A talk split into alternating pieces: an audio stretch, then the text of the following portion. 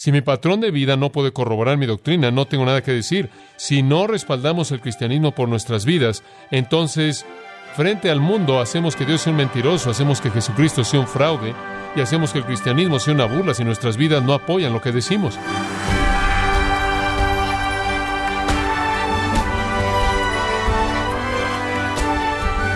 Bienvenidos a su programa Gracias a vosotros con el pastor John MacArthur. Se cuenta de un hombre que para probar la virtud de carácter de doce amigos, les envió un telegrama diciendo, huyan, todo ha sido descubierto. Como resultado de ello, todos los hombres abandonaron el país. Y la pregunta es, ¿de qué carecían estos doce hombres? Bueno, carecían de integridad de carácter. En la próxima media hora John MacArthur nos muestra por qué debemos ser en lo privado lo que profesamos ser en público. Conforme continúa con la serie El factor de integridad, un curso básico de ética cristiana, en gracia a vosotros. Hebreos 13. Él presenta los principios de conducta que pueden traer la salvación de otros y gozo para nosotros mismos. Si vamos a vivir el tipo de vida que debemos vivir, necesitamos conocer la ética, cuáles son los estándares. En segundo lugar, necesitamos tener un ejemplo, necesitamos un patrón que seguir, ¿no es cierto? En tercer lugar, necesitamos la energía o el poder para hacerlo. Entonces necesitamos los estándares, el ejemplo y la energía. En primer lugar, ¿cuál es la ética? Le dijimos que habían tres categorías de conducta cristiana, tres categorías de vida cristiana práctica. Una en relación con otros, ¿verdad? Y eso lo comienza en el capítulo con los versículos 1, 2 y bueno, solo hasta el versículo 3. Y en esos versículos él establece dos características básicas de conducta cristiana hacia otros. La primera fue amor sostenido. Amor sostenido, vimos eso en el versículo 1. Permanezca el amor fraternal.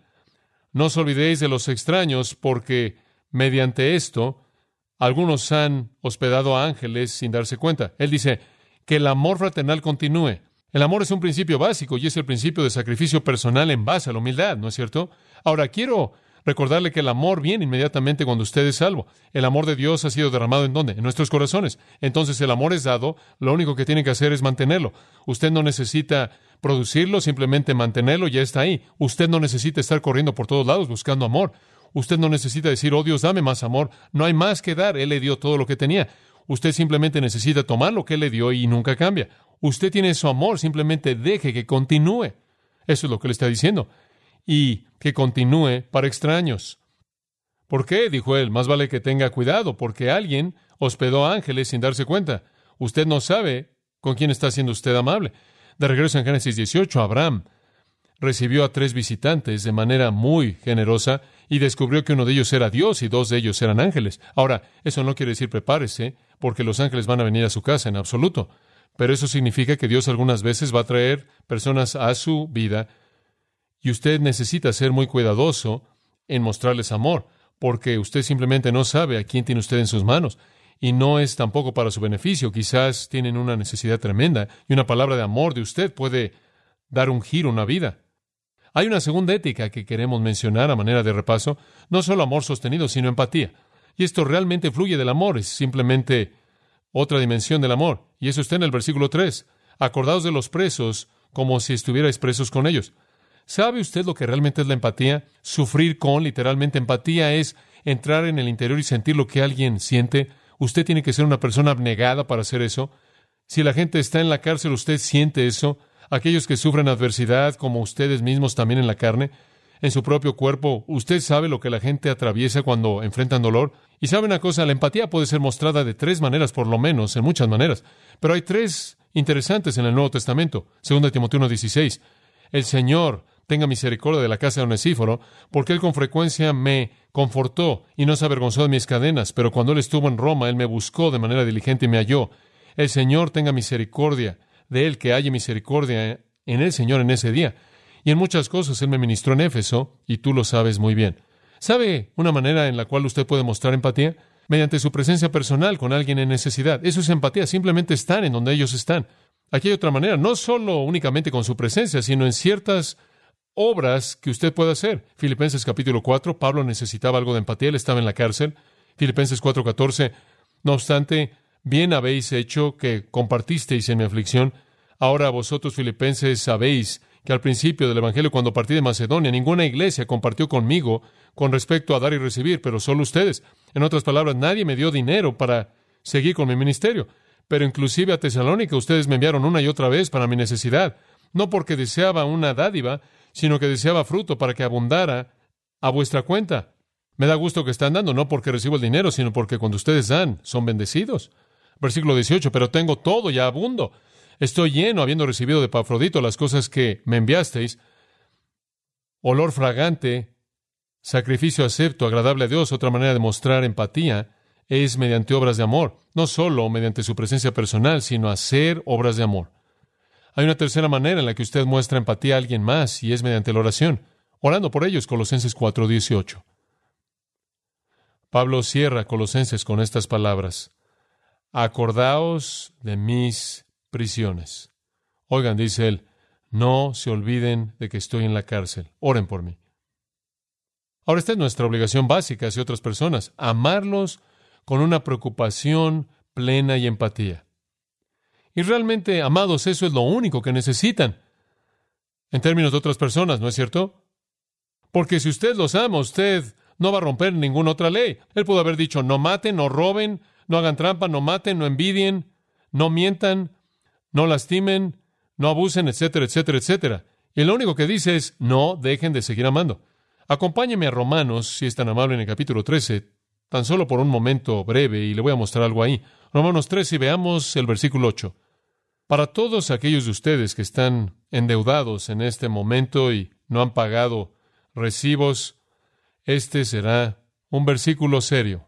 No debáis a nadie nada, sino el amaos unos a otros. ¿Sabe una cosa? Solo hay una deuda que debemos de verle a la gente, y esa es la deuda de amarlos. Y esa es una deuda, entre más paga usted, más debe usted, usted nunca deja de deber. No debáis a nadie nada, sino el amaros unos a otros, porque el que ama, ¿qué? Ha cumplido la ley, porque la ley dice, no adulterarás, no matarás, no robarás, no darás falso testimonio, eso significa mentir, no codiciarás, y cualquier otro mandamiento él podría unirlos en uno diciendo que amarás a tu prójimo como a ti mismo, porque el amor no hace mal al prójimo, por lo tanto el amor es el cumplimiento de la ley. Esa es la razón por la que, como puede ver en Hebreos 13, no necesita enlistar muchas cosas. Lo único que necesita decir es simplemente amen y eso se encarga de la ley. ¿Es correcto? Si un hombre ama, él no matará, porque el que ama nunca busca destruir. Y escuche esto, el amor no puede odiar. El amor va a buscar destruir a un enemigo al hacerlo su amigo. Si un hombre ama, él nunca va a robar, porque el amor no toma lo que no es de él. ¿Qué hace? Da. Y si un hombre ama, él nunca codiciará, porque la codicia epitumía, lo cual significa el deseo no controlado, no apropiado para la satisfacción personal. Si un hombre ama, él nunca va a codiciar, porque el amor no está centrado en sí mismo, es abnegado. ¿Lo ve? Entonces el amor es lo único que él necesita. De hecho, Pablo dice, el amor es el vínculo perfecto, amarra todo. Entonces el amor es la ética básica hacia otros. Ya hemos cubierto esto. Muy bien, segunda cosa. ¿Qué hay acerca de la conducta del cristiano en relación a nosotros mismos? ¿Cómo me debo conducir hacia mí mismo para vivir el tipo de vida que es un testimonio para el mundo y gozo para mí? ¿Cómo vivo hacia mí mismo? Número uno, pureza sexual. Pureza sexual. Ahora, la palabra sexo se ha convertido, como usted sabe, habían tabús en el pasado y usted sabe, el sexo era una palabra que era un tabú hace muchos años atrás. Usted simplemente no decía eso. Era una palabra terrible y ahora el sexo está por todos lados. Hay otro tabú en la actualidad. ¿Sabe usted qué palabra es tabú en la actualidad? Muerte. Si usted realmente quiere arruinar una conversación rápidamente, simplemente mete eso. Porque estamos viviendo en una sociedad hedonista en donde el momento es todo y el sexo se ha convertido en un estilo de vida y la muerte es lo que nadie quiere enfrentar. Y entonces él dice la pureza sexual, versículo 4, honrosos en todos el matrimonio. Y realmente les dijimos que debería ser traducido, dejen que el matrimonio sea honorable en todos. Dejen que la cama no sea contaminada, porque a los fornicarios y a los adúlteros los juzgará Dios, pureza sexual. Y vivimos en un mundo que está loco por el sexo. No es que los deseos de la gente son diferentes, simplemente la sociedad los deja hacer más cosas y si los deja, los van a hacer. Y Romanos capítulo 1 dice que se vuelven muy inteligentes e inventan nuevas cosas. La gente en nuestra sociedad, enloquecido en el área del de la satisfacción sexual. Cuando dos personas permiten que sus pasiones no tengan freno el uno hacia el otro, cuando dos personas se permiten a sí mismas enredarse en una situación comprometedora en términos sexuales, permítame decirle algo. Amigos, no es que se aman el uno al otro demasiado, es que no se aman el uno al otro lo suficiente. Es que se aman el uno al otro muy poco, como para respetar la pureza el uno del otro ante Dios. Y les digo, si un hombre viene a ustedes, niñas, y les dice, te amo tanto, dame lo que quiero, él no te ama mucho, en absoluto, créeme. Su amor no se ha desarrollado al punto en el que lo más importante en su vida es tu belleza y tu pureza y tu santidad. Cuando Él te ve así, entonces Él realmente te ama. Ahora dice usted, ¿Y por qué este es un pecado contra nosotros mismos? Bueno, eso es lo que Pablo dijo, como puede ver en 1 Corintios 6, 18. Él dijo, huí de la fornicación. Cualquier otro pecado que el hombre comete está fuera del cuerpo, pero el que fornica, porneia, pecado sexual contra su propio cuerpo peca. Como puede ver, usted tiene que vivir con esto en su propia carne. Este es un pecado en contra de su propio cuerpo. La pureza de su propio cuerpo ha sido contaminada. Y entonces Dios dice, deseo pureza sexual. ¿Sabe una cosa? Es algo trágico. Nunca olvidaré a una joven de universidad que se me acercó en una ocasión simplemente despedazada. Digo, ella era un, un desastre y ella dijo, ¿sabes una cosa?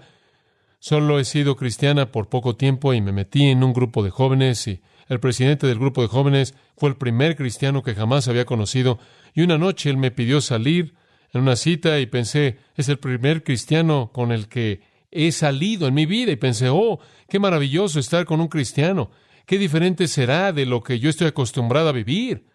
Ella salió con este hombre y antes de que la noche se acabara, él había destruido la pureza de ella y ella estaba destruida.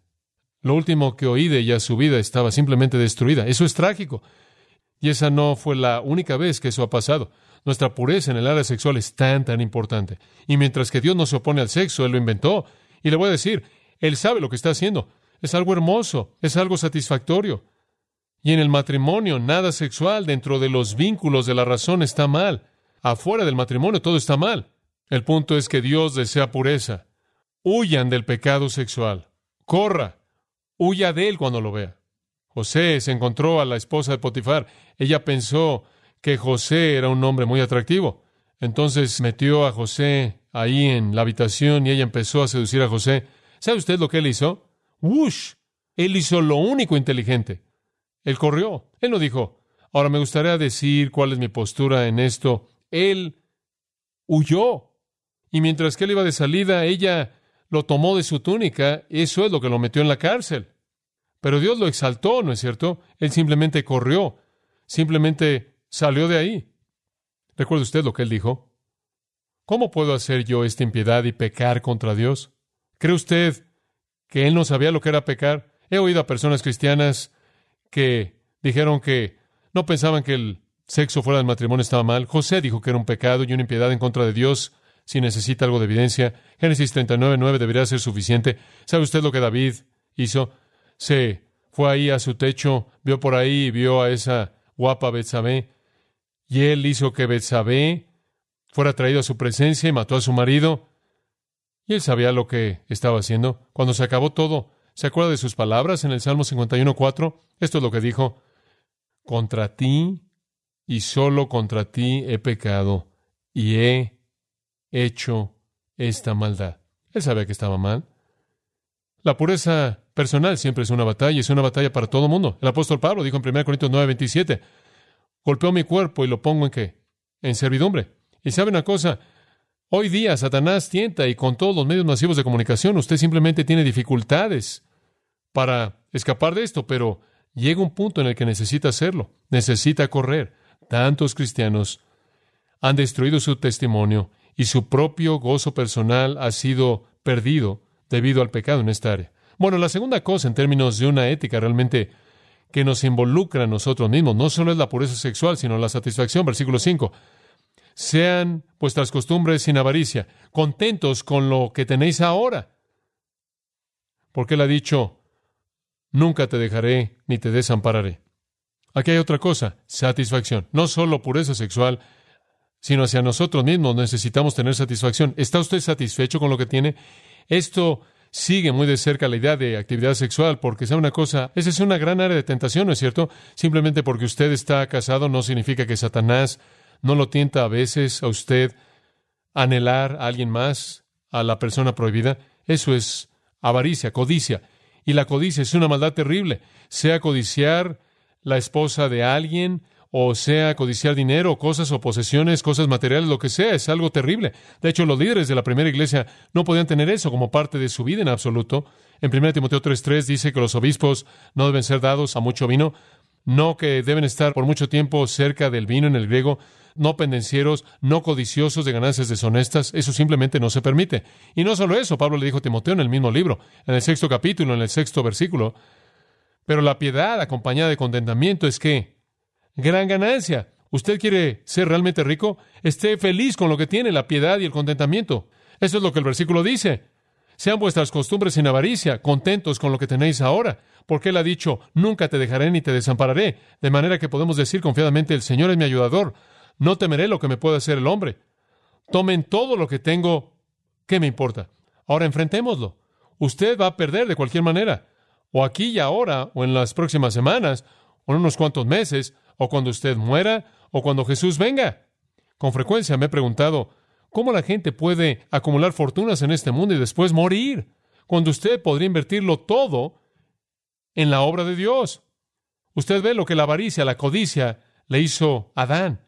Para Balaam, quien amó el pago de la injusticia, la Biblia dice lo que la avaricia hizo para Can. ¿Recuerda lo que la avaricia le hizo a Judas? ¿Y lo que la avaricia le hizo a Ananías y a Zafira? No es algo ligero. Ahora, la forma más común de avaricia es el amor al dinero, anhelar riquezas materiales. Quiero que vea el versículo 5. Sean vuestras costumbres sin avaricia. La palabra sin avaricia es una palabra en el griego. Afilarguros. Eso viene de tres palabras.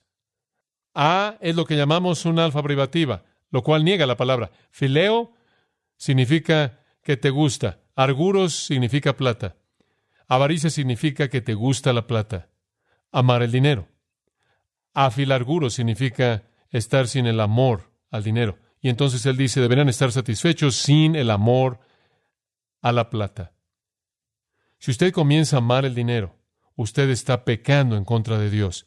¿Sabe usted cuál será el resultado? Testimonio ineficaz y falta de gozo en su propia vida. Lucas 12, 15. Y él les dijo, guardaos de la avaricia, porque la vida del hombre no consiste en la abundancia de las cosas que posee. ¿Escuchó eso? Eso no es vida. Codiciar riquezas materiales es pecado. Ahora no estoy diciendo que está mal tener dinero, simplemente está mal codiciarlo. La Biblia no dice que raíz de todos los males es el dinero. Dice que raíz de todos los males es el amor al dinero. De hecho, como usted sabe, Deuteronomio 8:18 dice, Dios es el que te da el poder para hacer las riquezas. Pero aquí está la exhortación clave, y no lo olvide. Salmo 62:10, escuche esto. Si las riquezas aumentaren, y podría ser, escuche, no pongas tu corazón en ellas. ¿Oyó eso? Esa es la clave. Podría tenerlas, si usted las tiene, no las ame. Y ahí es exactamente en donde la exhortación necesita ser dada. En Job 31. Leemos en el versículo 24. Si he hecho del oro mi esperanza, o le he dicho al oro fino, tú eres mi confianza. Él puso toda su confianza en el dinero. Si me he regocijado porque mi riqueza fue grande, porque mi mano había tenido mucho. Si vi el sol cuando brilló, la luna caminando en brillo, y él sigue y sigue acerca de todas estas cosas. Y llega al versículo 28. Esta también fue una iniquidad que debía ser castigada por el juez, porque habría negado al Dios quien está arriba. El hecho de que un hombre ame el dinero es que niega a Dios. Eso es lo que él dijo. No hay lugar para la avaricia. En 1 Timoteo capítulo 6, permítame leerle estas palabras. Y estas son palabras importantes, y hay mucho aquí. En el versículo 6, pero gran ganancia es la piedad acompañada de contentamiento, porque nada hemos traído este mundo y sin duda nada podremos sacar. Así que teniendo sustento y abrigo, estemos contentos con esto. Si usted tiene alimento y ropa esté contento. ¿De dónde va a sacar eso? ¿Acaso Dios promete darle a usted eso? ¿Tiene que preocuparse por lo que va a comer? ¿Tiene que preocuparse en algún punto por lo que va a vestir? No. ¿Alguna vez necesita usted preocuparse? No. ¿Usted llega a preocuparse? Sí. Pero los que quieren enriquecerse caen en tentación. No dice que los ricos van a caer en tentación, dice que los que quieren enriquecerse. Siempre pienso en John D. Rockefeller. Una vez se le preguntó cuánto dinero quería él. Él dijo, un millón de dólares. Él llegó a tener un millón. El mismo hombre dijo, ¿cuánto quieres? Él dijo, quiero otro millón. Como puede ver, la ley de satisfacción decreciente. Pero los que quieren enriquecerse caen en tentación y lazo y en muchas codicias necias y dañosas que hunden a los hombres en destrucción y perdición, porque raíz de todos los males es el amor al dinero, el cual codiciando algunos se apartaron de la fe y fueron traspasados por muchos dolores. Observe, pero tú, hombre de Dios, huye de estas cosas. Acabamos de oír, allá atrás también de la pureza sexual, ¿verdad? Aquí hay dos estándares para la vida del creyente, pureza sexual y satisfacción. Huya del pecado sexual y huya de la codicia. Jamás se coloque en la posición en donde usted está más preocupado por su cuenta de banco que por su vida espiritual. Usted debe aprender a estar contento con lo que tenga. El salmista dice en el Salmo 37, he vivido por mucho tiempo, me encanta esto, y nunca he visto a los hijos de Dios que mendigando pan. ¿No es eso bueno? Eclesiastés, pensé en un versículo ahí, pienso que es, creo que es el 5.10.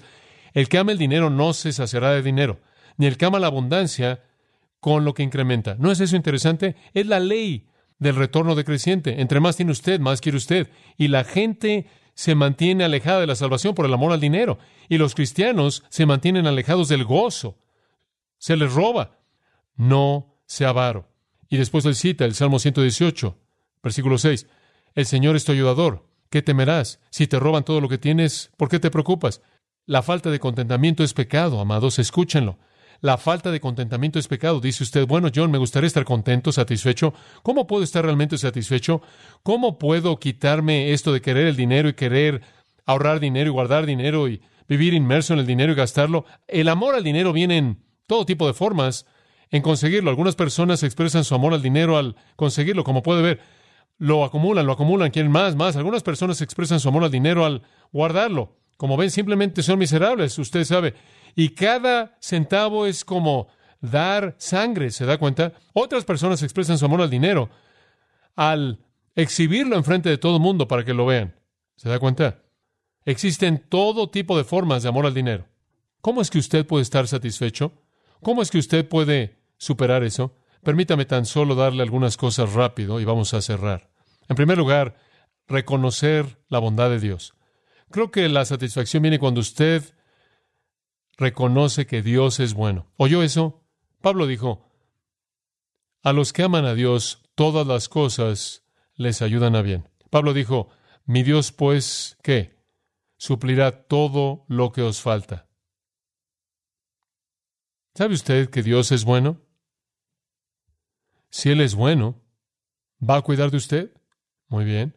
Aquí hay otra cosa. Si usted quiere estar satisfecho, reconozca que Dios es omnisciente. ¿Sabe lo que eso significa? Él sabe lo que usted necesita antes de que usted qué le pida. Él sabe lo que usted necesita. Usted puede colocar el Salmo 37 ahí, 18, 19, 25. Nunca he visto a los hijos del Señor pidiendo pan. Lucas 12, 30. La tercera cosa, reconozca esto y usted estará satisfecho. Reconozca lo que usted merece. Simplemente siéntese y ¿qué es lo que realmente merezco? Usted estará satisfecho. Génesis 32:10. Escuche esto. Yo no soy digno de la más pequeña de todas las misericordias. ¿Es correcto eso? Es correcto. ¿Sabe usted lo que tengo? Todo lo que tengo no lo merezco. Soy rico. Soy rico. Permítame darle algo más. Reconozca la supremacía de Dios. Esto es, Reconozca que Dios le dará lo que Él piensa que usted necesita y Él va a proveer lo que usted necesita para todas las cosas en su vida. Y reconozca que para algunas personas Dios quiere que ellos sean pobres y para otros Él quiere que sean ricos y Él tiene un plan. Primero de Samuel 2.7, versículo interesante. Jehová empobrece y enriquece. ¿Sabe usted eso? El Señor está a cargo de todo eso.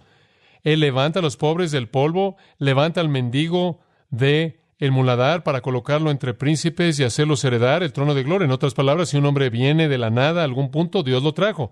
Él hace a los pobres, Él hace a los ricos, Dios levanta a las personas que vinieron de la nada y ganan fortuna, simplemente reconozca que Él es omnisciente, Él sabe quién recibe qué, y Él también es poderoso, Él decide quién recibe qué, Él es supremo. La quinta cosa que debe reconocer es esta, reconozca realmente lo que es la riqueza verdadera. ¿Sabe usted quién realmente es pobre? El mundo. Colosenses 3.2.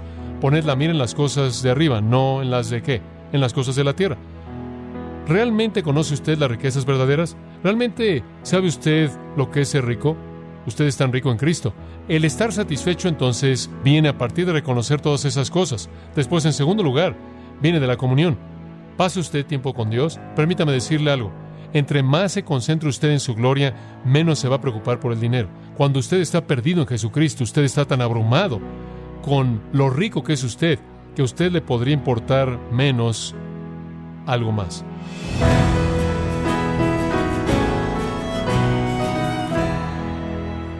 John MacArthur nos ha enseñado que una de las claves de la integridad es tener contentamiento. Y la clave del contentamiento se encuentra en apreciar la bondad de Dios. Esto es parte de la serie titulada El factor de integridad, un curso básico de ética cristiana, aquí en Gracia a vosotros. Y quiero recordarle, estimado oyente, que tenemos a su disposición el libro Los Pilares del Carácter Cristiano, escrito por John MacArthur donde nos enseña las actitudes internas del corazón que forman la ética cristiana, y son las que Dios considera más importantes. Puede adquirirlo en nuestra página en gracia.org o en su librería cristiana más cercana. Y también quiero comentarle que puede descargar todos los sermones de esta serie El factor de integridad, un curso básico de ética cristiana, así como todos aquellos que he escuchado en días, semanas o meses anteriores en gracia.org. Si tiene alguna pregunta o desea conocer más de nuestro ministerio, como son todos los libros del pastor John MacArthur en español, o los sermones en CD que también usted puede adquirir, escríbanos y por favor mencione la estación de radio por medio de la cual usted nos escucha en Gracia a Vosotros. Es importante conocer no solo el país y ciudad de donde usted nos escucha, sino también la radio. Para quienes contactan nuestro ministerio por primera vez, pueden solicitar una copia del mensaje de promoción sin costo alguno, un mensaje por oyente únicamente. Si usted vive en los Estados Unidos o Puerto Rico, escríbanos a Gracia Vosotros, P.O. Box 4000 Panorama City, California 91412. O puede escribirnos a través del siguiente correo electrónico radio arroba En nombre del pastor John MacArthur, nuestra coordinadora de estaciones Marilina Caruli y del personal, le damos las gracias invitándole para que nos acompañe en la próxima edición para continuar desatando la verdad de Dios un versículo a la vez, aquí en Gracia a Vosotros.